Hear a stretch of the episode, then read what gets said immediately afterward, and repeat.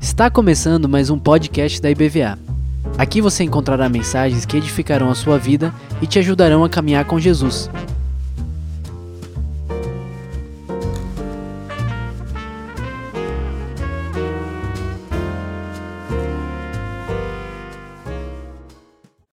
Graça e paz, igreja.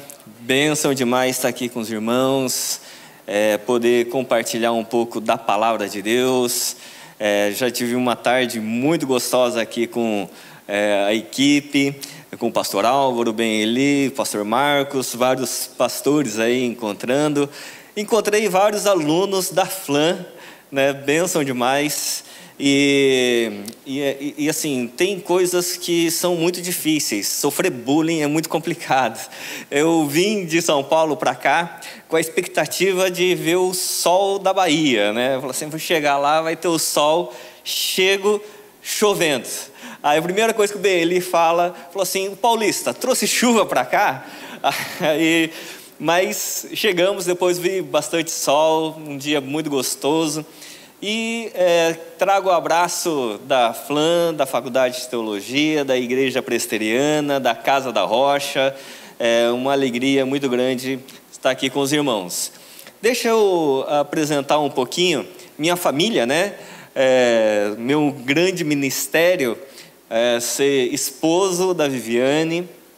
Estamos casados já há 27 anos. Tenho duas filhas, a Fabiane e a Laís né, que são é, bênção de Deus na, na, nossa casa, é uma alegria muito grande poder é, compartilhar da vida familiar, né, é, não só é, como é, pai, não só como esposo, mas como filhos de Deus, né, caminhando juntos numa mesma jornada. Vamos primeiramente orar, pedir a graça de Deus sobre as nossas vidas. Quero convidar você a baixar sua fronte. Pai Santo, Deus querido, muito obrigado pela tua palavra, muito obrigado pelo evangelho, pela, por aquilo que o Senhor revela de conhecimento a nós. Peço que o Senhor nos dê sabedoria advinda do teu espírito, para que tudo aquilo que falarmos não falemos do conhecimento humano, mas falemos da revelação divina aos nossos corações. Por isso, peço a tua graça, a tua direção, em nome de Jesus. Amém. Amém, irmãos? Hoje a gente vai conversar sobre o lugar seguro da palavra. E quando a gente fala sobre isso, a gente sempre precisa saber como que é a nossa aproximação em relação à palavra de Deus, como é que nós lemos a palavra, como é que nós podemos também ter segurança na interpretação da escritura sagrada para não incorrer em erros e como que essa palavra vai também lendo cada um de nós não só a maneira como nós lemos a Bíblia, mas como a Bíblia nos lê. O tema desse, dessa semana é, da Bíblia é o poder da palavra, não é isso? E eu vou depois expor é, sobre essa questão, como que nós nos aproximamos da palavra e a palavra nos lê. Eu vou falar, fazer um testemunho pessoal sobre o poder da palavra, porque há coisas que só o poder da palavra pode fazer, que é converter japonês. Pensa um povo difícil de converter é o povo japonês, porque é um povo ruim, mas muito ruim. Então, vou falar como é que o evangelho entrou na minha casa, entrou na minha vida e como que esse poder que é o Evangelho, o poder de Deus para a salvação de todo aquele que crê, é, converte inclusive os corações mais endurecidos. Então, vamos lá, é, conversando sobre o Evangelho. Vamos ler 2 Timóteo 3, versos 16 e 17, um texto bastante conhecido, que vai dizer assim: Toda a Escritura é inspirada por Deus, útil para o ensino, para a repreensão, para a correção e para a educação na justiça, a fim de que o servo de Deus seja perfeito e perfeitamente habilitado para toda a boa obra. Quando a gente fala sobre o Evangelho, sobre a palavra do Senhor, a gente precisa sempre entender que essa escritura ela não é uma, uma junção de uma literatura humana. Mas ela é uma revelação divina. E quando a gente fala sobre a revelação que toda a Escritura é inspirada, nós entendemos que não só todas as palavras elas são inspiradas, mas a ordem, a forma como ela está condicionada, ela também é inspirada por Deus e útil para quê? Para o ensino, para a repreensão, para a correção e para a educação na justiça. Isso significa que não é só um conhecimento religioso, mas é um conhecimento com relação ao todo da vida. Né, para que, à medida que a gente compreenda esse todo do Evangelho, que nos ensina e que nos forma, a gente possa compreender de que o servo e a serva de Deus, eles sejam perfeitos e perfeitamente habilitados para toda boa obra, para tudo aquilo que Deus conceder de virtude na vida dessa pessoa. É por isso que é importante a gente fazer o caminho do conhecimento, que é a gente estudar a palavra de Deus, como nós estamos fazendo, que é uma informação, é uma aprendizagem, é uma informação que deve gerar no nosso coração uma formação ética, uma formação de caráter para que, à medida que a gente implemente isso que agora está no nosso coração, seja verbalizando ou seja nas nossas ações, se transforme numa transformação. Transformação da própria vida e transformação da realidade. Para que, à medida que a gente seja tomado pela palavra, que nos informa, forma e transforma, a gente viva para a glória de Deus. A gente tem uma glorificação ao Senhor. Então, esse caminho é um caminho bastante importante, porque tem muita gente que recebe informação, mas não é formado. Tem muita gente que é informado que é formado, mas não transforma ninguém. Fica só para si, é como um lago e não como um rio. E tem muita gente que é informado, formado, transformado e que glorifica dessa forma ao Senhor. É por isso que a aprendizagem da palavra de Deus é você aprender, apreender no coração para empreender na vida. Amém, irmãos? Amém. Deixa eu abrir minha água aqui que eu vou brisar. Então, o que, que acontece? À medida que a gente entende isso, agora vamos dizer qual é o todo da escritura que a gente está conversando. E eu vou propor três pilares de, da leitura bíblica. O primeiro é uma leitura histórica, uma leitura cristológica. Quando a gente olha para a Bíblia toda, sobre toda a Escritura, a gente precisa fazer uma leitura cristológica. Depois a gente vai fazer uma leitura literária. Parece uma redundância, né? Como uma leitura literária? Uma leitura não é literária? Sim, mas eu estou falando em termos de gênero literário que a Bíblia ela tem vários gêneros, como ela se organiza, porque a, a medida, a forma como ela está condicionada, ela é pedagógica e a gente vai aprender isso. E depois ela tem uma leitura redentiva, que ela é missional. Então, é, a gente vai aprender como que a gente lê a Bíblia Sagrada de forma cristológica, pedagógica e, é, por fim, missional, que dá sentido à nossa existência. Então vamos lá fazer uma leitura é, cristológica, histórica. Quando a gente pega toda a Bíblia Sagrada, toda a Bíblia, é, muita gente fala assim, não, é muito difícil ler a Bíblia, é muito ler, complexo ler a Bíblia, é, por onde que eu começo? Mas quando a gente olha para o todo da Escritura Sagrada, a gente tem o que a gente chama de metanarrativa. O que é uma metanarrativa? É a, a grande história da revelação divina. Aqui na Escritura Sagrada, a Bíblia está dividida, a gente pode dividir em quatro partes em termos de uma leitura histórica. A gente tem a criação, Gênesis 1 e 2, temos a queda em Gênesis 3, temos o plano da redenção que vai de Gênesis 4 a Apocalipse 20, e nós temos a consumação perfeita em Apocalipse 21 e 22. O que, que isso significa? Significa que os dois primeiros e os dois últimos capítulos da Bíblia, eles são os quatro capítulos sem pecado. Gênesis 1 e 2, como o mundo deveria ser. E Apocalipse 21 e 22, como o mundo será. E de Gênesis 3 a Apocalipse 20, como o mundo é. Tá bom? Por quê? Porque à medida que a gente aprende que Gênesis 1 e 2 é como o mundo deveria ser, a gente vai entender então que você ler Gênesis 1 e 2 é imprescindível e você compreender com clareza é imprescindível para a qualidade da sua fé.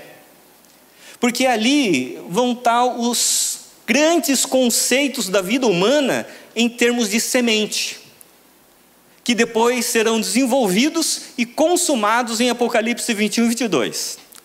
Amém, irmãos? Todo mundo entendeu aqui? Amém. Então, maravilha. Aí o que, que acontece? Quando a gente entende a Bíblia dessa forma, a gente vai entender que de Gênesis 3 a Apocalipse 20, eles tratam um mesmo assunto. Qual o assunto de Gênesis 3 a Apocalipse 20? Redenção. A redenção trazendo agora as virtudes de Deus para um mundo em queda, para um mundo caído. E essa forma da gente olhar a Bíblia de forma histórica e cristológica, ela vai tornando de forma estrutural todo o conhecimento da realidade. Então, qualquer ensino ou qualquer diálogo com, com, com qualquer conhecimento, ele está estruturado nessa, nesse esquema de criação, queda, redenção, consumação. Por exemplo, vamos aplicar aqui com relação à família. A sua família o projeto da família foi um projeto dado por Deus? Sim. Agora, a sua família reflete todo o caráter de Deus? Não. Por quê? Por causa da queda.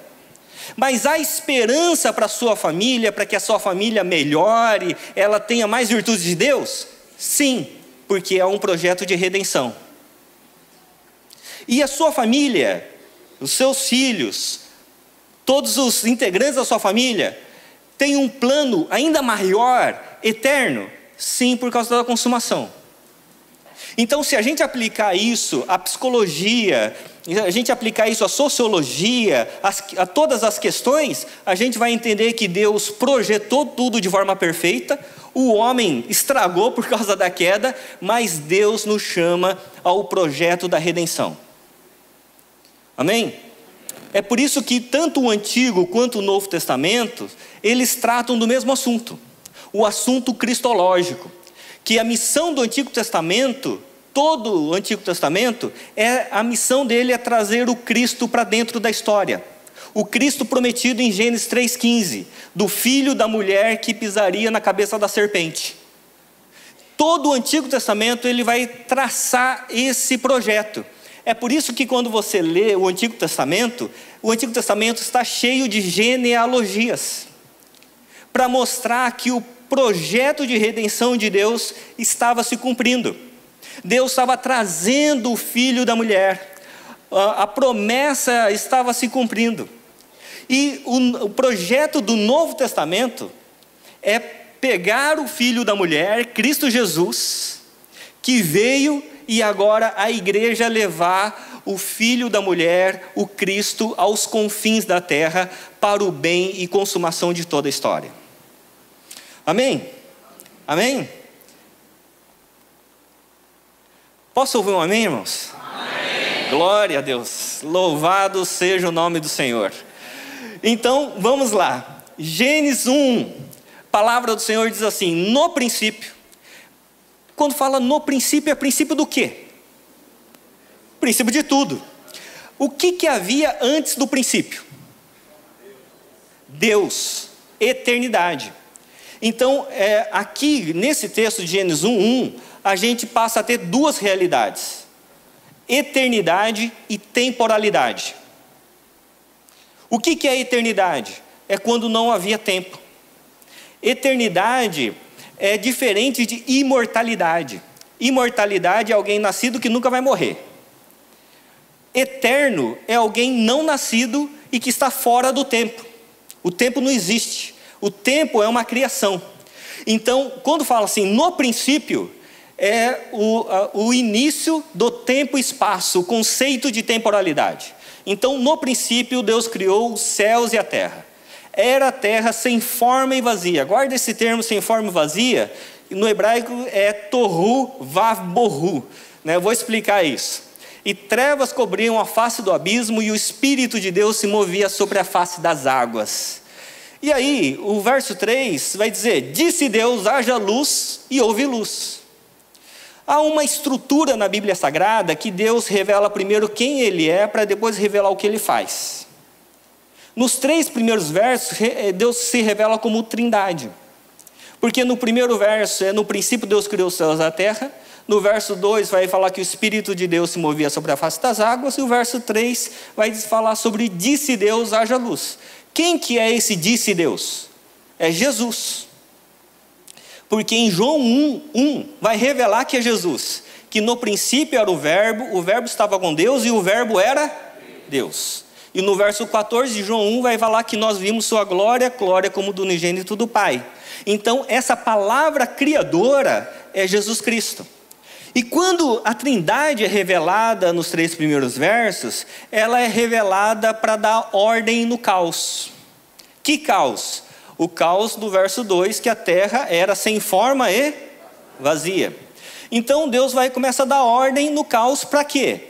Para que haja o shalom, a perfeita harmonia, que no verso 31 vai dizer: E Deus viu tudo que havia feito, e tudo havia ficado muito bom. Esse muito bom é o shalom, perfeita harmonia. Que shalom para nós, traduzido para o português, é paz. Que paz para nós é só ausência de guerra. Mas shalom, no conceito judaico da palavra de Deus, é perfeita harmonia, como tudo deveria ser. E aí, passaram-se tarde de manhã e esse foi o sexto dia. O que, que acontece do primeiro verso até o verso 31? Deus vai formando o shalom de Deus, é, dando criação. No primeiro dia da criação, Deus forma a luz.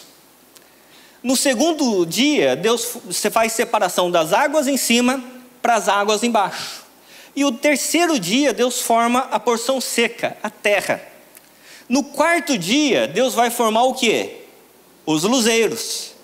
No quinto dia, Deus vai criar as aves e os peixes. E o sexto dia, Deus vai criar os animais e os homens. Se você perceber, Deus está dando ordem e beleza. O que a terra era sem forma e vazia, Deus vai dando conteúdo, ordem e beleza. A luz para os luzeiros, as águas em cima para, os, para as aves, as águas embaixo para os peixes e a terra para os animais e o homem. Amém? Amém. Porque tudo é convergente.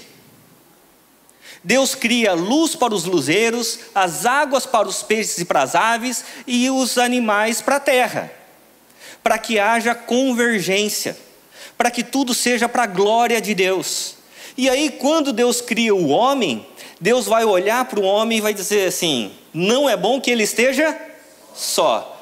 Vou arrumar um problema para ele. Não, estou brincando. Vou tornar a vida dele melhor. Vou fazer a mulher. Brincando, brincando, minhas irmãs, brincando. Então, o que. Se não brincar, né? Não tem jeito. Então, então o que acontece é o seguinte: quando Adão olha para a mulher, ele vai dizer assim: Ah, agora sim, ela, ah, essa é osso dos meus ossos e carne da minha carne. Por quê? Porque o sentido da vida está na convergência. E aí, quando a gente começa a olhar para a Bíblia dessa forma, a gente começa a olhar o sentido da criação de Deus. O sentido da criação de Deus é sempre comunitário, de que o homem foi criado à imagem e semelhança de Deus, e o governo que o homem exerceria na criação refletiria o caráter criacional e generoso de Deus. Então, nós vamos. É, nós vamos não. Isso aqui eu vou ter que passar por causa do tempo. Aquele relógio não me ajuda. Então, é, o que acontece é que só vou falar um conceito que a gente chama de mandatos e ofícios criacionais. O que, são os mandatos e ofícios? Os mandatos era aquilo que o homem precisava fazer como, como criatura de Deus, como imagem e semelhança, que é o um mandato espiritual no seu relacionamento vertical, o um mandato social na relação com ah, ah, as pessoas, com os seres humanos de forma horizontal e o mandato cultural, que tinha a ver com o trabalho. O trabalho antes da queda não era penoso, era um privilégio e uma grande bênção. Então, o homem é chamado para participar, fazer parte da criação de Deus. Então, por isso que ele é chamado para dar nome aos animais, para cuidar e cultivar do jardim de Deus. E ao mesmo tempo dos mandatos, Deus dá ofícios ao ser humano. Quais ofícios? De rei, profeta e sacerdote. Porque o homem exerceria realeza, sendo vice-gerente de Deus na criação, ele seria profeta para falar a criação em nome de Deus, e seria sacerdote para falar a Deus em, eh, em nome da criação. Então, o homem, ele seria rei, profeta e sacerdote e exerceria esses, essa tríplice, esse tríplice ofício naquilo que ele faria na sua relação com Deus, com o próximo e com o trabalho. Amém? Pois bem, se ficar muito complicado, vocês falam, tá, irmãos? É, eu tenho que correr um pouco por causa do tempo. E aí o que acontece é que Deus estabelece uma condição para a vida. Que condição? Uma obediência. Deus coloca duas árvores no jardim. Uma árvore chamada árvore da vida e a outra árvore chamada árvore do conhecimento. Árvore do conhecimento, do bem e do mal. E aí, quando a gente olha para alguns textos bíblicos, alguns textos eles são, eles têm uma estrutura poética é, chamada de quiasmo, é um paralelismo quiasmático. O que, que é isso? É um paralelismo onde você é como se fosse uma moldura. Tem coisas importantes nas beiradas e que vai vindo para um centro unificador. Então, quando você olha o texto de Gênesis 2, é, o Gênesis 3 também vai ter um quiasmo parecido. É, você vai ver a criação completada, a criação do homem e da mulher, a árvore no jardim é, e os animais, o, o homem é, colocado no jardim. O homem precisa de uma, uma mulher, Deus dá a mulher ao homem e coloca a condição para a vida, para a existência da vida para a manutenção da vida como Deus criou, que era a obediência. É por isso que quando o homem desobedece, é, isso entra, a criação entra em colapso. Aquilo que era shalom deixa de ser shalom. E aí acontece algo bastante importante. Gênesis 3,15, a Bíblia vai dizer assim, depois da queda: eu porei inimizade entre você e a mulher, entre a sua descendência e o seu descendente, e o descendente dela. Esse lhe ferirá a cabeça e você lhe ferirá o calcanhar. Esse texto está falando sobre quem? Jesus Cristo. É o chamado proto-evangelho, ou evangelho inicial. O texto que vai nortear todo o Antigo Testamento. E aí, João 6,53, é interessante isso aqui, porque é, antes de eu ler João 6,53, é, nós temos um conceito chamado teologia da mesa. Quem já ouviu falar sobre teologia da mesa? Olha, bastante gente, glória a Deus. É, teologia da mesa é um conceito bastante interessante, porque isso dá toda a diferença dos nossos relacionamentos e nossa vivência como igreja, porque é, o pecado entrou por meio de, da comida, por meio de um fruto. E o símbolo da redenção é uma comida também, pão e vinho, o que a gente toma na Santa Ceia, não é isso? E ao longo da Bíblia, o que, que Deus está fazendo? É, quando o homem peca, Deus poderia simplesmente acabar com tudo, não era isso? Deus tinha esse direito, Deus podia acabar com tudo. Mas Deus resolve fazer diferente. Deus resolve fazer uma promessa do filho da mulher.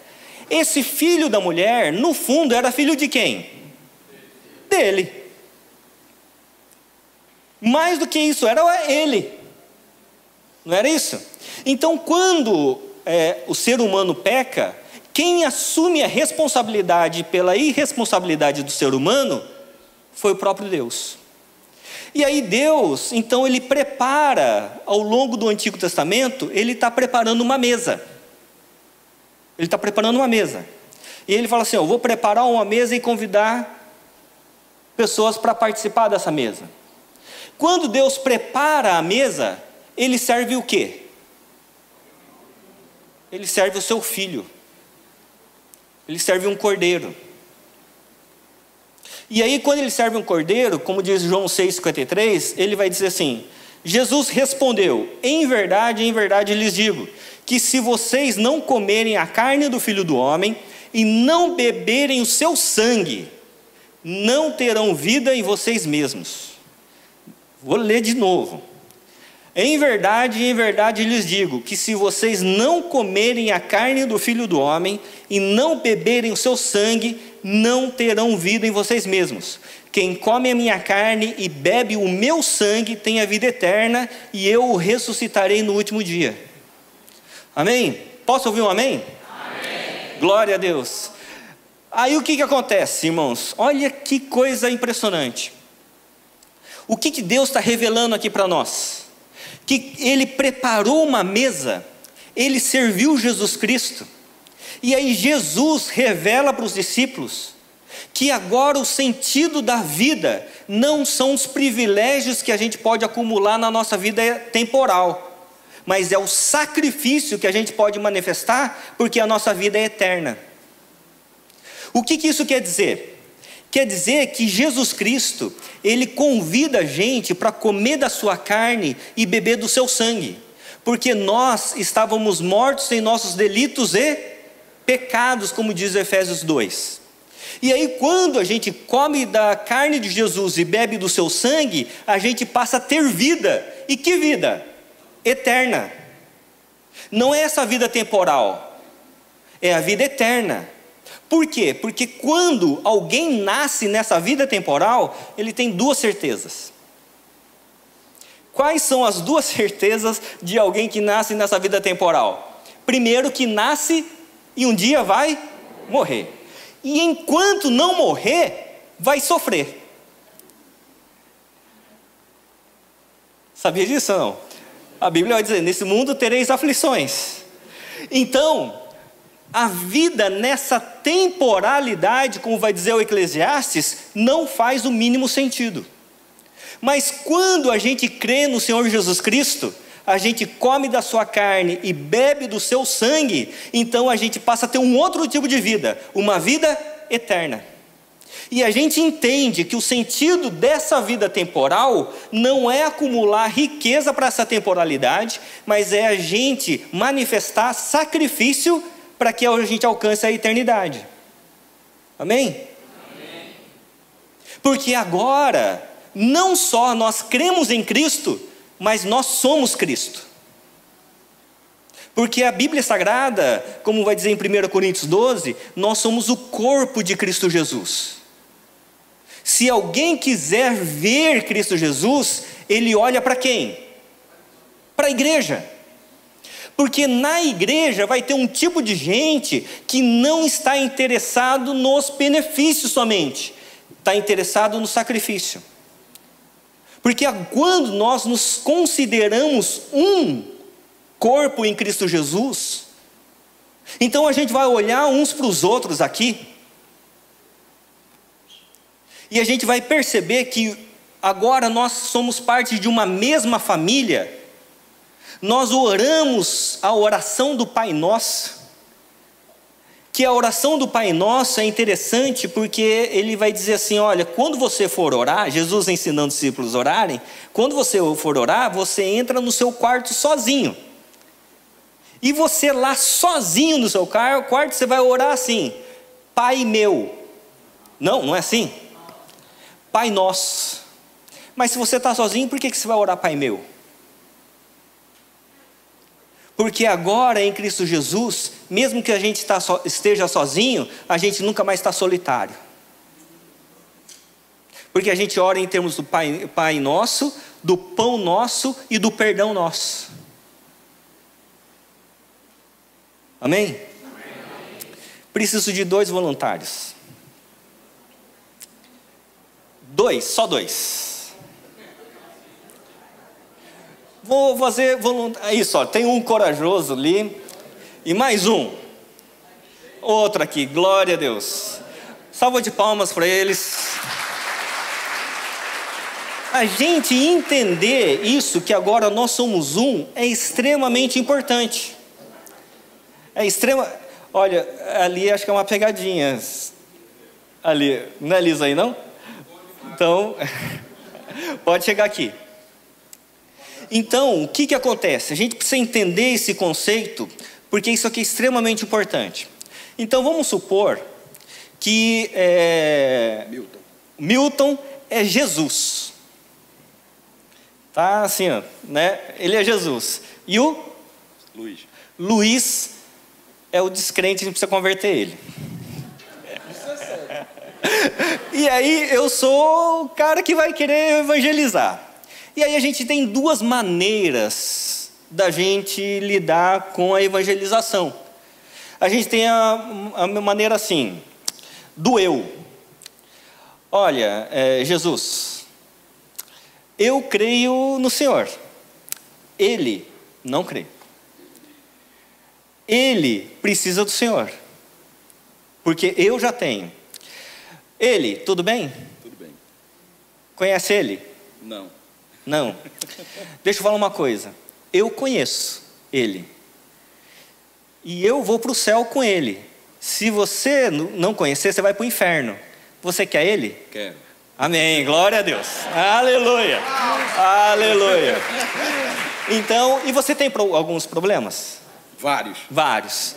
Então, assim, o, ele, conver, é, tu, né? O tu, conversa com ele que ele resolve teu problema. Ah.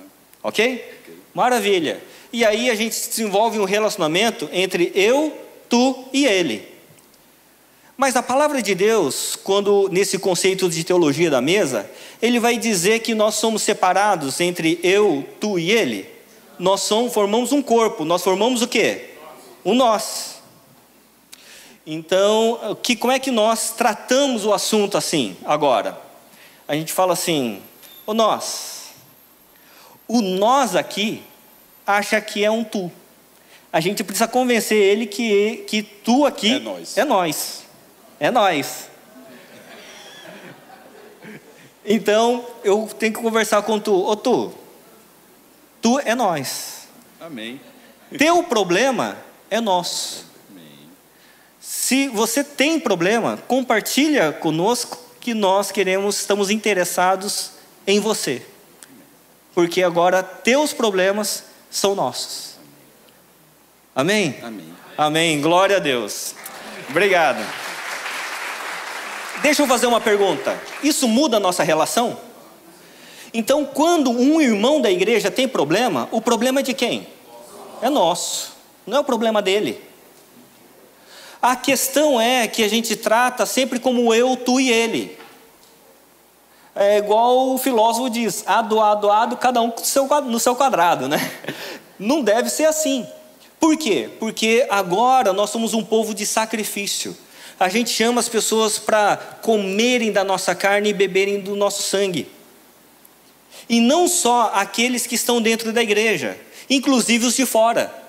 Porque a Bíblia Sagrada vai dizer que nós somos como ovelhas em meio aos lobos. E à medida que a gente se oferece, como Cristo se ofereceu por nós, as pessoas passam a ter vida. Porque, ao contrário do que muitos, muitas pessoas pensam, é de dizer assim: como é que Jesus vai dizer que nós somos como ovelhas em meio aos lobos e deve, devemos ir até os lobos? Se você pegar no mundo animal uma ovelhinha e colocar no meio de uma matilha, o que, que acontece com a ovelha? É estraçalhada. Mas o que, que acontece no reino de Deus?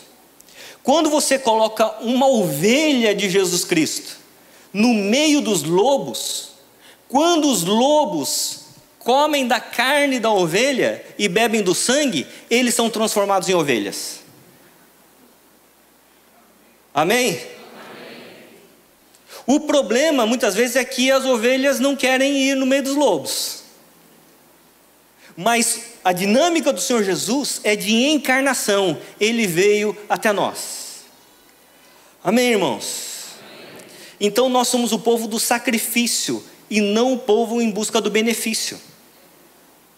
Nós somos igreja não porque queremos os nossos problemas resolvidos. Nós somos igreja porque os nossos problemas já foram resolvidos. Agora a gente manifesta quem a gente é. A gente não vem no culto para buscar uma bênção. Porque quem vem no culto só para buscar bênção é um carente. A gente vem ao culto para mostrar nossa gratidão e o nosso amor a Deus. Porque a gente sabe que Deus já cuida de nós. Da mesma forma como Deus cuida dos lírios do campo, das aves do céu, Deus cuida de nós. Então, quando a gente olha para a Escritura Sagrada, no Salmo 23, por exemplo, quando vai falar sobre a ovelha e o bom pastor, que o Senhor é o meu pastor e nada me faltará. No verso, no último verso, tem algo preciosíssimo. Ele vai terminar dizendo assim: que a bondade e a misericórdia do Senhor me seguirão todos os dias da minha vida. A ovelha não precisa seguir e buscar a bondade e a misericórdia do Senhor. A palavra do Senhor que a bondade e a misericórdia do Senhor me seguirão todos os dias da minha vida. É por isso que eu sou tão confiante no Senhor que ainda que eu ande por um vale de sombra e de morte, eu não temo nenhum, mal nenhum, porque o Senhor está comigo e não fora de mim. E o texto vai terminar: E habitarei na casa do Senhor para todo sempre. Enquanto eu pisar nessa terra, a bondade e a misericórdia do Senhor me seguirão. E quando eu deixar de pisar nessa terra, eu fechar os olhos para essa realidade temporal pela última vez, e quando eu abrir os olhos para a realidade eterna, eu habitarei na casa do Senhor para todo sempre. Posso ouvir um aleluia agora? Glória a Deus, glória a Deus. Então, se a gente entender isso, a gente entende que é a realidade que a gente está vivendo não é de filhos carentes buscando bênção, é de filhos maduros oferecendo a sua carne e o seu sangue em sacrifício. Agora é mais difícil ouvir amém. né? Porque é mais ou menos assim. É, eu estava ouvindo uma vez, conversando com o pastor Ricardo Agreste, e ele contou uma coisa que ficou na minha memória. Ele falava assim que no, num grupo de pastores, ele falou assim, olha, antigamente, quando a igreja precisava de voluntário, por exemplo, voluntário para o berçário, Aí, é, uns, há muitos anos atrás, o pastor chegava e falava assim: irmãos, estão precisando de voluntários aqui na, no nosso berçário, na EBD e não sei o quê. É, aí o casal montava no carro, ia embora, parava no, no semáforo e dizia assim: a igreja está precisando de uma coisa, nós precisamos, nós precisamos tomar uma decisão. Domingo que vem a gente vai conversar e vamos nos oferecer como voluntários. Passou-se os anos uma nova realidade e uma realidade onde as igrejas hoje são muito comercializadas, a fé é comercializada. Então, é, hoje o pastor chega assim: olha, nós temos um problema, precisamos de voluntários ali para a escola bíblica dominical, é, no nosso berçário. Aí o casal, eles montam no carro, param no semáforo, e olham um para o outro e falam assim: precisamos tomar uma decisão, precisamos mudar de igreja. Porque ninguém quer sacrifício. Todo mundo quer só benefício como filho carente, achando que a igreja é um comércio a seu serviço e não você a serviço do rei. Certo, irmãos? Então, quando a gente entende essa teologia da mesa, a gente entende que na criação Deus estava estabelecendo essa mesa, na queda e agora na redenção, Deus oferece essa mesa a nós, para que nós nos tornemos participantes dessa mesa e nos tornemos sacrifício como Cristo se sacrificou por nós, até chegarmos na consumação, onde Deus está preparando para nós um banquete. E aí, quando a gente compreende isso, a gente compreende um texto bastante importante, que é o texto é, lá da criação. Lembra dos seis dias da criação? Faltou um dia. Qual foi o último dia? O sétimo. O sétimo dia, que é o dia do descanso. O que, que era o dia do descanso? Era um culto cósmico. O que, que é o culto cósmico? Quando todo o cosmos entra em adoração e gratidão a Deus. A cada dia, Deus olhava para a criação e dizia que tudo era bom, até falar que tudo ficou muito bom, não é isso? No sétimo dia, Deus chama a criação para dizer: realmente ficou muito bom, que é a nossa adoração. Então, como nós não temos o sétimo dia lá no Éden, nós temos o sétimo dia em Apocalipse. Apocalipse 5, quando o texto vai dizer ali: Vi na mão direita daquele que estava sentado no trono um livro em forma de rolo, escrito por dentro e por fora, e selado com sete selos, que é, muitos vão entender que é o livro da vida. Vi também um anjo forte que proclamava com voz forte: Quem é digno de quebrar os selos e abrir o livro? Ora, nem no céu, nem sobre a terra, nem debaixo da terra, ninguém podia abrir o livro, nem mesmo olhar para ele. O que, que o verso 3 está dizendo para nós? Que ninguém temporal podia é, ter dignidade para abrir o livro. Nem no céu, nem sobre a terra, nem debaixo da terra, ninguém podia abrir o livro, nem mesmo olhar para ele. Se ninguém temporal tinha capacidade, somente um podia abrir. Quem? Cristo, que é eterno. E aí ele vai dizer no verso 4: E eu. Som. Verso 4: E eu chorava muito. Quem que é esse eu? João, que escreveu o Apocalipse. E eu chorava muito porque ninguém foi achado digno de abrir o livro nem mesmo olhar para ele.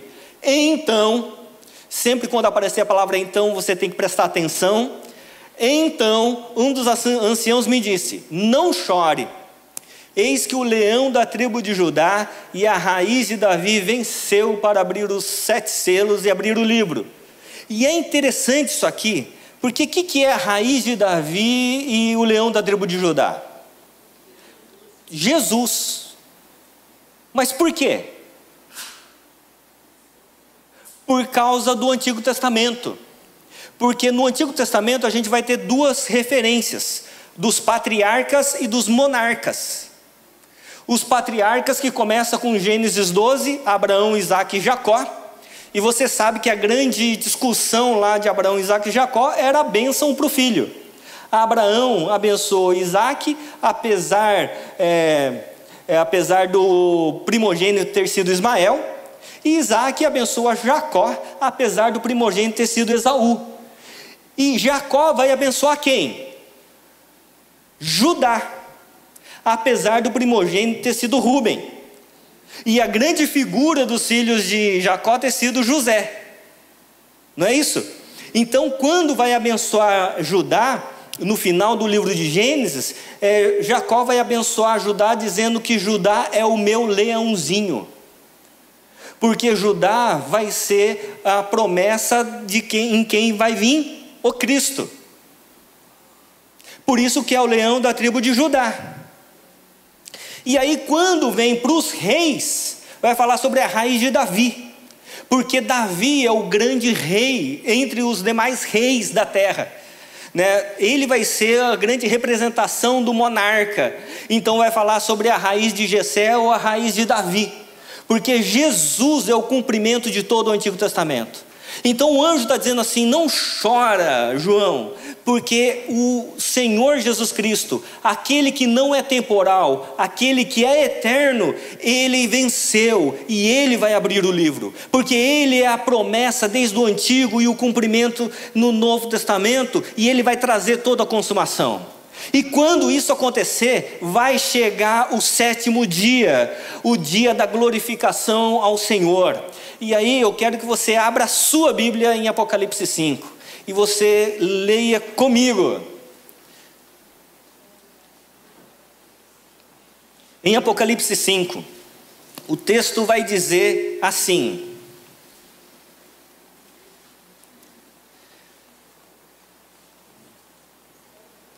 O verso de número 8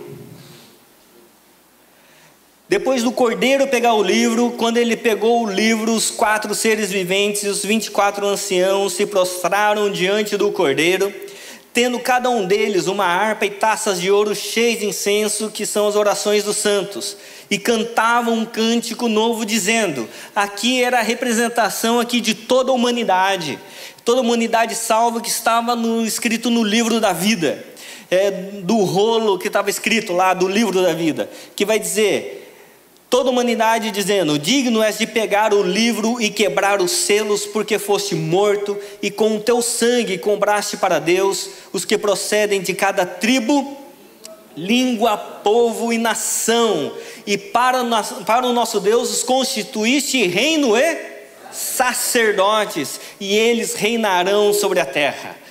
Amém. O que, que vai acontecer nesse dia aqui, irmãos? A gente vai estar no meio dessa multidão. Amém? Vamos estar no meio dessa multidão. Mas quando a gente achar assim que aquilo é o máximo, a gente vai olhar para o lado e a gente vai ser surpreendido. Porque o texto ele vai continuar dizendo no verso 11: Vi e ouvi uma voz de muitos anjos ao redor do trono, dos seres viventes e dos anciãos. Quantos? Cujo número era de milhões e milhões e de milhares de milhares de anjos, proclamando com voz forte: Digno é o Cordeiro que foi morto de receber poder, a riqueza, a sabedoria, a força, a honra, a glória e o louvor. A gente vai ver o mundo espiritual. Você imagina isso? E sabe o que vai acontecer nesse dia? Nós vamos estar lá. Amém? Mas quando a gente estiver extasiado, cantando com a multidão de gente, toda tribo, língua, povo, nação, com todos os anjos, arcanjos, a gente vai virar para o outro lado. E a gente vai ser surpreendido de novo, porque vai ter um terceiro grupo cantando conosco. E o verso 13 vai dizer: Então ouvi que toda criatura que há no céu, sobre a terra, debaixo da terra e sobre o mar, e tudo que neles há, estava dizendo: a aquele que está sentado no trono e ao cordeiro, sejam louvor, a honra, a glória e o domínio para todo sempre. A gente vai ouvir todos os animais, todos os peixes, e a gente vai ouvir e entender o que eles estão cantando. Porque aqui, o que está acontecendo aqui? O culto cósmico, o sétimo dia da criação de Deus. O sétimo dia do descanso, onde toda a criação é chamada para glorificar a Deus, é isso aqui. E sabe o que vai acontecer nesse dia, meus irmãos? Nós vamos estar lá. Amém? Amém? Nós vamos estar lá.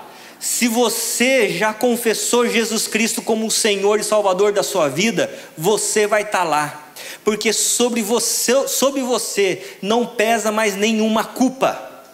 Porque o sangue de Jesus Cristo já perdoou você de todos os seus pecados. Porque você já comeu da carne e do sangue do Senhor Jesus Cristo. Porque você se tornou um com o Senhor Jesus Cristo, compartilhando a natureza do Senhor, como diz em 1 Pedro. E agora você não tem mais medo da morte. Porque para você a morte nessa temporalidade é lucro, como vai dizer Paulo. Porque o sentido da nossa vida é a eternidade. Amém, irmãos? Amém. Glórias ao nosso Deus. Aí, ficou meio desconfigurado ali. Depois tem uma leitura literária, das literaturas da Bíblia, que ela é pedagógica. Eu vou passar rapidamente isso aqui porque o meu tempo está acabando. Então, o que, que acontece? Quando a gente olha para a Bíblia toda, ela tem uma estrutura. E qual que é a estrutura da Bíblia? É dos cinco primeiros livros da lei, que é Gênesis, Êxodo, Levítico, Números e Deuteronômio, e depois você tem 12 livros históricos, né? Josué, Juízes, Ruth, 1 e 2 Samuel, 1 e 2 Reis, 1 e 2 Crônicas, Esdras, Neemias e Esther. E aí você tem os livros poéticos, né, que são Jó, Salmos, Provérbios, Eclesiastes e Cantares. E depois os proféticos, dos cinco profetas maiores e doze dos menores. Então você tem cinco da lei, doze dos históricos, cinco dos poéticos, cinco dos profetas maiores e doze dos profetas menores. E aí tem uma estrutura muito bonita e pedagógica. Não é à toa que é, ela é condicionada dessa forma.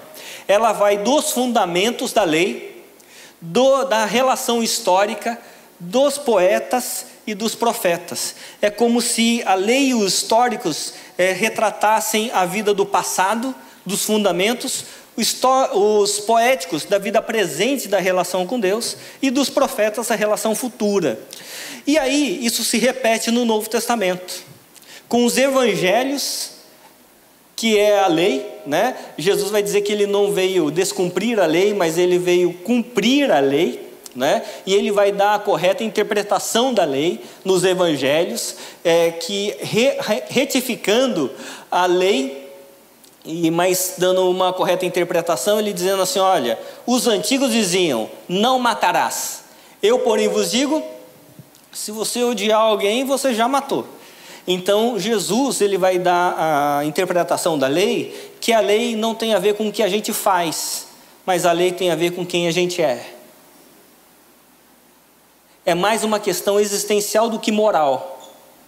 E aí, Aí é uma conversa longa. Mas aí você vai ter Atos, que é o livro histórico do Novo Testamento. Você vai ter as epístolas e os, o livro de Apocalipse, que é o profeta do Novo Testamento. E entre ali uh, o início da lei e o início dos evangelhos, você tem 400 anos de silêncio. Quando os patriarcas ali com Jacó, eles saem da terra prometida, e eles vão para o Egito, Deus silencia por 400 anos. Até vir quem? Moisés. Quando no, novo, no final do Antigo Testamento o povo também erra na sua missão com os reis, Deus também silencia 400 anos. Até vir quem? João Batista, a voz que clama no deserto. E se você olhar para toda a Bíblia, você vai ter dois grandes momentos de grande quantidade de milagres. Que é com Moisés e Josué e Jesus e os apóstolos. Tirando esses dois grandes momentos, você vai ter milagres, mas bem menor quantidade. E aí o que, que acontece? A gente vai ter essa estrutura e a gente vai ver é, que Moisés e Jesus, eles têm um paralelo muito grande. Por quê? Porque da mesma forma como o faraó ordena que todas as crianças judias do sexo masculino sejam mortas, também vai acontecer com Jesus, com Herodes, que ordena que todas as crianças do sexo masculino também sejam mortas. Moisés e Josué são os editores da lei no Antigo Testamento e Jesus os discípulos, os editores do Novo Testamento. Então tem vários, várias questões que mostram é, que é, a estrutura na qual a Bíblia está condicionada, ela é pedagógica. Por isso que toda a escritura é inspirada por Deus, útil para o ensino, para a repreensão e para a uh, educação na justiça. E aí, depois dessa leitura literária, dos gêneros literários, nós temos uma leitura missional. Por quê? Porque no Antigo Testamento, é, o centro da vida era Jerusalém. Jerusalém é um nome é, em hebraico, Yerushalayim. E é interessante é, fazer é, essa, essa nota, porque no hebraico tem dois tipos de plural, no hebraico. É, a palavra terminada com in, por exemplo, Elohim, ou é, Yerushalayim, é, quando termina com ain, é um plural dual. Por exemplo, é um plural de dois. É, quando a gente fala olhos, a gente já sabe que são dois, né? Mas é, quando são dois, eles no, no hebraico é colocado ain. Né? Então, braços, olhos, pernas, sempre é um plural dual. E Jerusalém também é um plural dual. Por quê? Porque nós temos duas Jerusaléns, a temporal e a eterna. Então, quando é, Jerusalém, Jerusalém, né, significa a cidade da paz. É, quando você tem ali Jerusalém como local da adoração, no Antigo Testamento, os confins da terra precisavam ir para Jerusalém para adorar a Deus. Por quê? Porque em Jerusalém estava o templo, em Jerusalém estava o sumo sacerdote, em Jerusalém estava ali o culto, a adoração, o sacrifício que era feito para o perdão do pecado. E é, é, isso deveria ser feito no, no sétimo dia, no sábado. Então, o culto, clero, templo e sábado eram os quatro paradigmas da religião judaica. Mas quando chega no Novo Testamento, é, agora nós não vamos a Jerusalém para adorar a Deus. Jerusalém não é o nosso ponto final da adoração. Jerusalém agora começa a ser o ponto inicial. Quando Jesus vem e ele ressuscita, ele manda o Espírito Santo em Atos 1:8, dizendo assim: Eu vou enviar é, quando vocês forem revestidos do poder de Deus, do Espírito de Deus, vocês serão testemunhas, começando aonde? Jerusalém, Judéia, Samaria até os confins da terra. E é interessante que a palavra testemunha vem da palavra mártir, aquele que se sacrifica, aquele que se doa. Então agora a nossa missiologia não é ir a Jerusalém, a gente pode até ir lá para visitar, né? Mas agora na nossa missiologia nós vamos levando Cristo até os confins da terra. Por isso que esse mapa aqui é interessante, é porque quando a gente olha para Jerusalém, Jerusalém está aqui, é, aqui embaixo a península do Sinai, aqui, ali é Canaã. Ah, acho que não vai pegar aqui, né? Na TV não pega. Então, aqui é, aqui é Canaã. E é interessante que aí era o centro do mundo. Por quê? Porque quando Deus escolhe Jerusalém, no Antigo Testamento, Jerusalém era o centro do mundo antigo a rota de passagem entre a África, que fica aqui, a Europa, que fica lá em cima, e a Ásia, que fica desse lado. Então, se alguém quisesse sair da Ásia e ir para a África, tinha que passar por onde? Por Canaã. Quem quisesse sair da África e ir para a Europa, tinha que passar por Canaã. Era o centro do mundo. É por isso que no Antigo Testamento, é, a promessa de Deus a Abraão é que em Abraão todas as famílias da terra seriam benditas. Porque na missão do Antigo Testamento, Israel deveria ser, deveria pastorear todas as nações. E a missão no Novo Testamento, agora Israel, o novo Israel, que é a igreja, nós estamos em todos os lugares, até os confins da terra. Para quê? Para pastorear todas as pessoas nos confins da terra. Então, a responsabilidade da Igreja Batista Vilas do Atlântico não, é, não está condicionada somente à sua quantidade de membros. Está condicionada à missão que Deus quer desenvolver em Lauro de Freitas. Amém?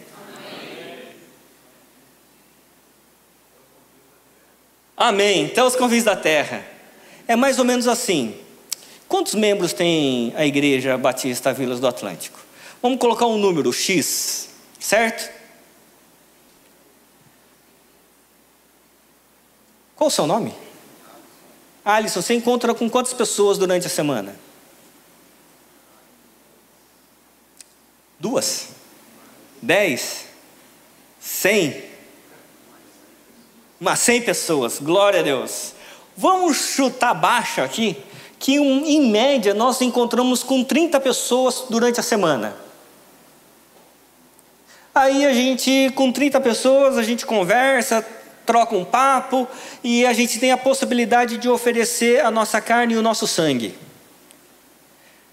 Vamos supor que desse X a gente encontre com 30 pessoas.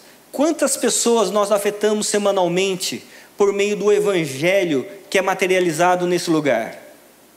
Muita gente. Quantas pessoas são responsabilidade da Igreja Batista Vila do Atlântico? Não é a quantidade de membros, é a quantidade de membros vezes quantas pessoas nós encontramos durante a semana. Amém? Amém? Glória a Deus, porque nós somos testemunhas. Da graça, do amor e da bênção do nosso Deus. As pessoas que não conhecem a revelação especial de Deus, elas devem conhecer a revelação encarnacional de Deus, do Deus que está encarnado em nós. Porque nós somos sal da terra e luz nesse mundo. O nosso grande objetivo na vida não é ganhar dinheiro e ganhar recursos nessa terra, é ganhar pessoas para irem com a gente junto à eternidade.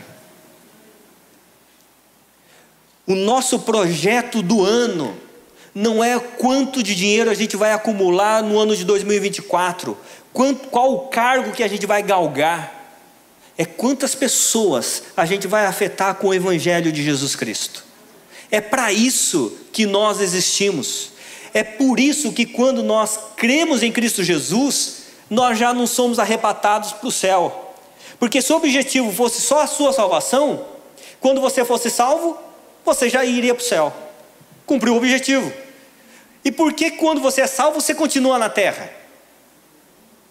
Porque você tem uma missão, levar outras pessoas com você.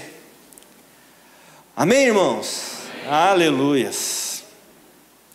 Por isso, só para finalizar essa parte, é, os, o êxodo e os sinais, eles também têm um paralelo. E aí é o último paralelo que eu vou colocar. Tem, teria outros, mas é o último. Então, por exemplo, o êxodo lá é, no livro de Êxodo, né? É, você vai ter as dez pragas do Egito, né?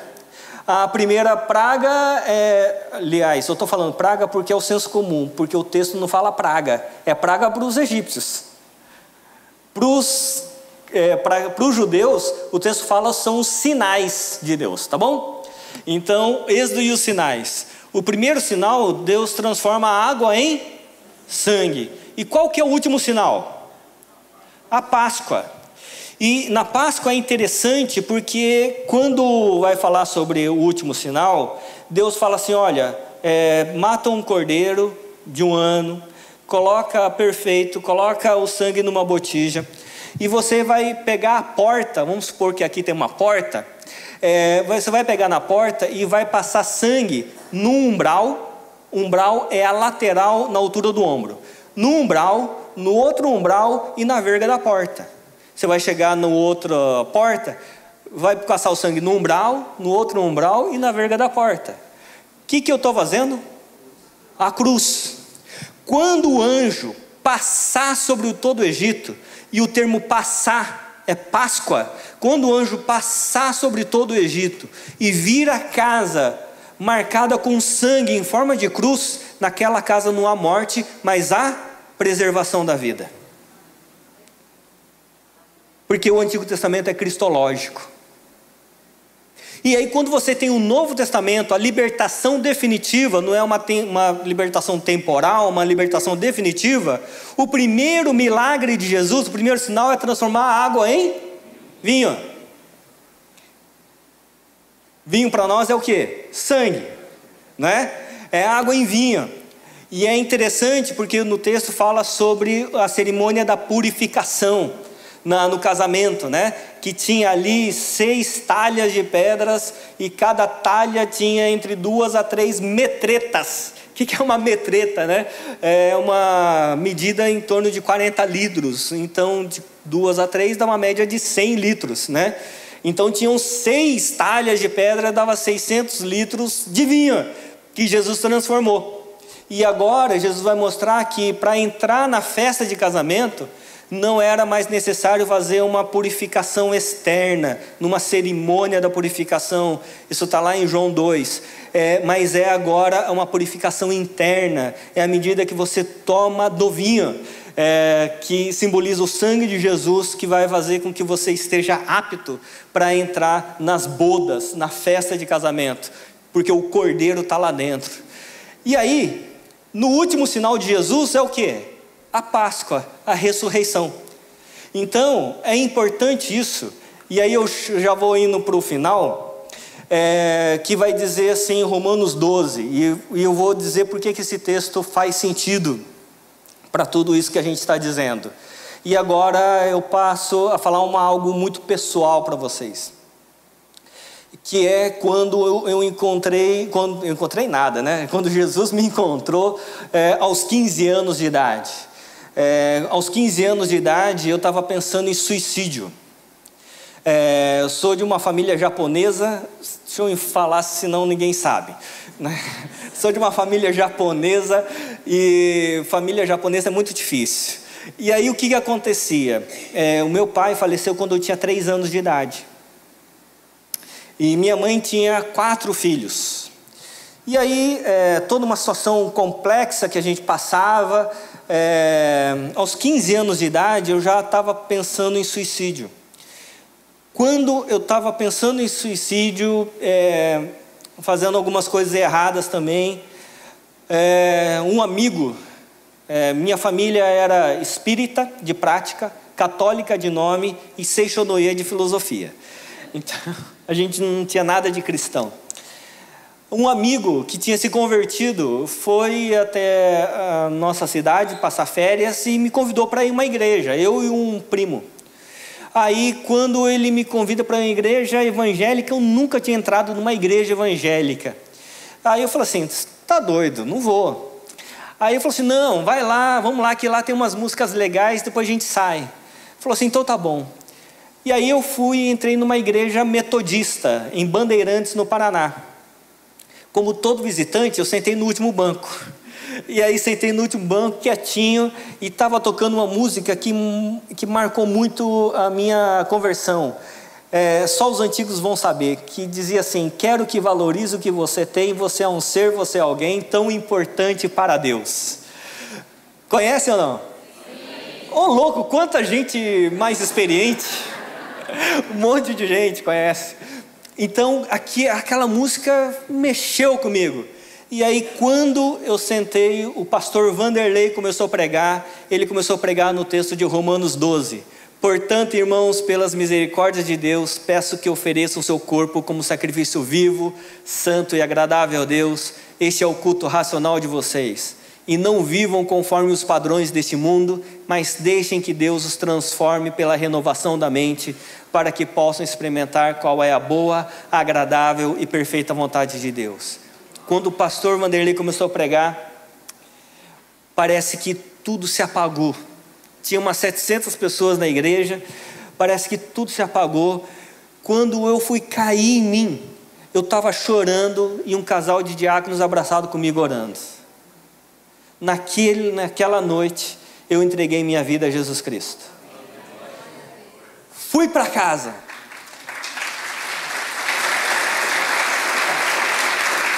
Quando o poder da palavra entrou na minha vida, eu fui para casa, extasiado é, e nunca tinham visto aquilo. Eu falei assim: eu preciso ler a Bíblia.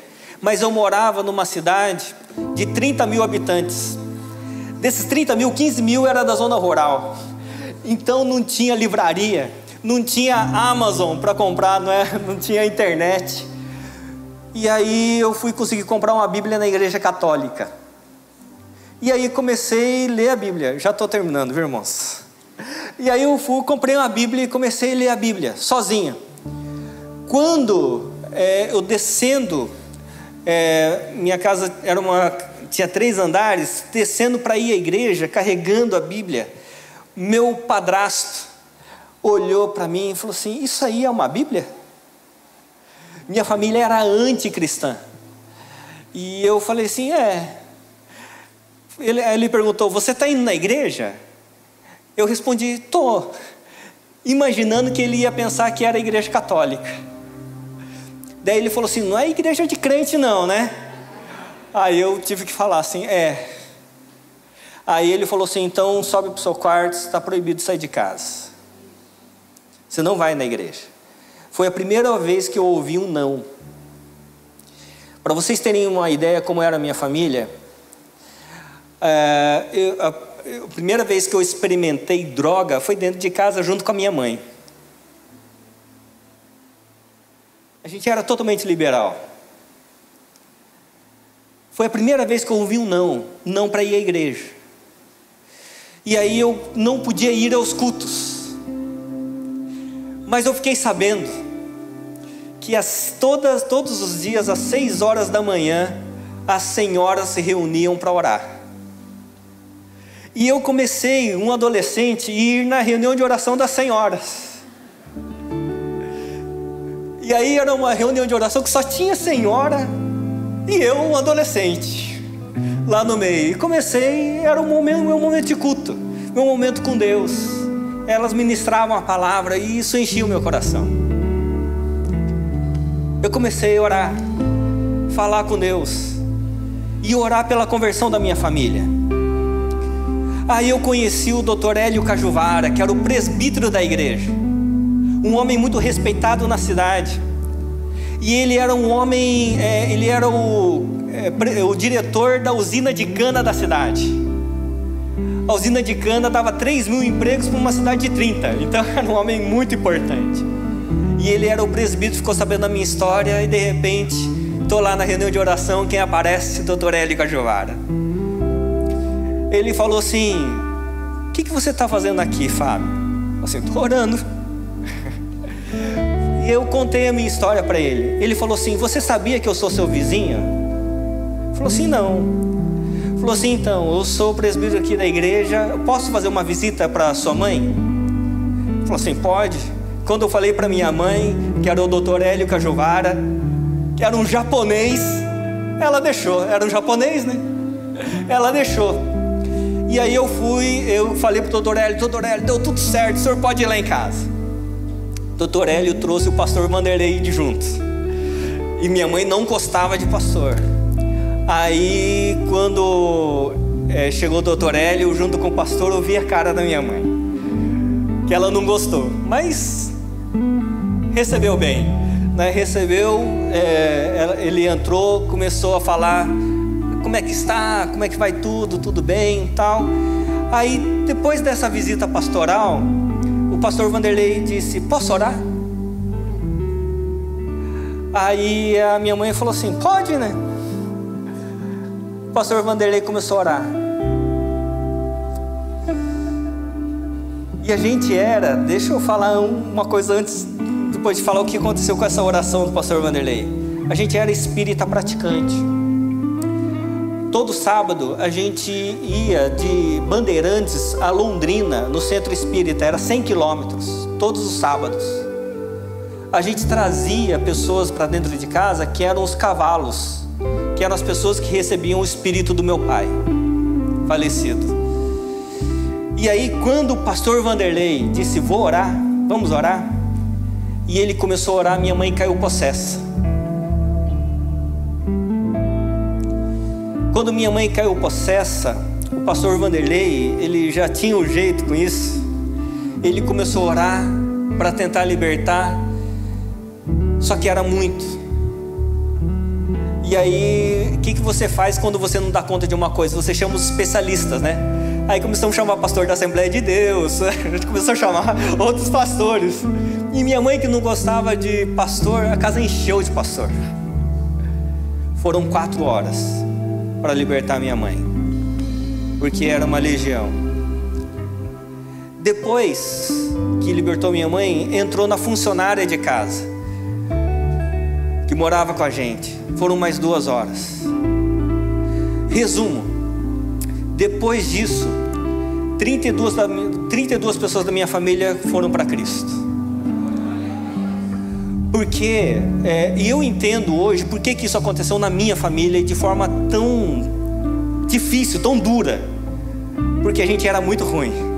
Deus tinha que dar um tratamento de choque na minha família, senão eles não iam converter. E aí minha mãe e meu pai que estavam separando, eles fizeram casados para sempre, um programa de casamento se tornaram líderes do Casados para Sempre. Tem um outro irmão que é pastor metodista hoje. E Deus revolucionou a nossa vida por causa do poder da palavra. Essa palavra a qual nós vivemos e confessamos. Quando a gente fala sobre a Bíblia Sagrada, não é um estudo apenas cognitivo, racional, teológico. É o próprio Senhor Jesus Cristo se manifestando às nossas vidas. Esse poder da palavra é que nos forma, Ele não só informa, Ele nos forma, nos transforma para que a nossa vida seja para a glória dele. Amém, irmãos? Quero, quero convidar você a se colocar em pé e vamos orar ao nosso Deus.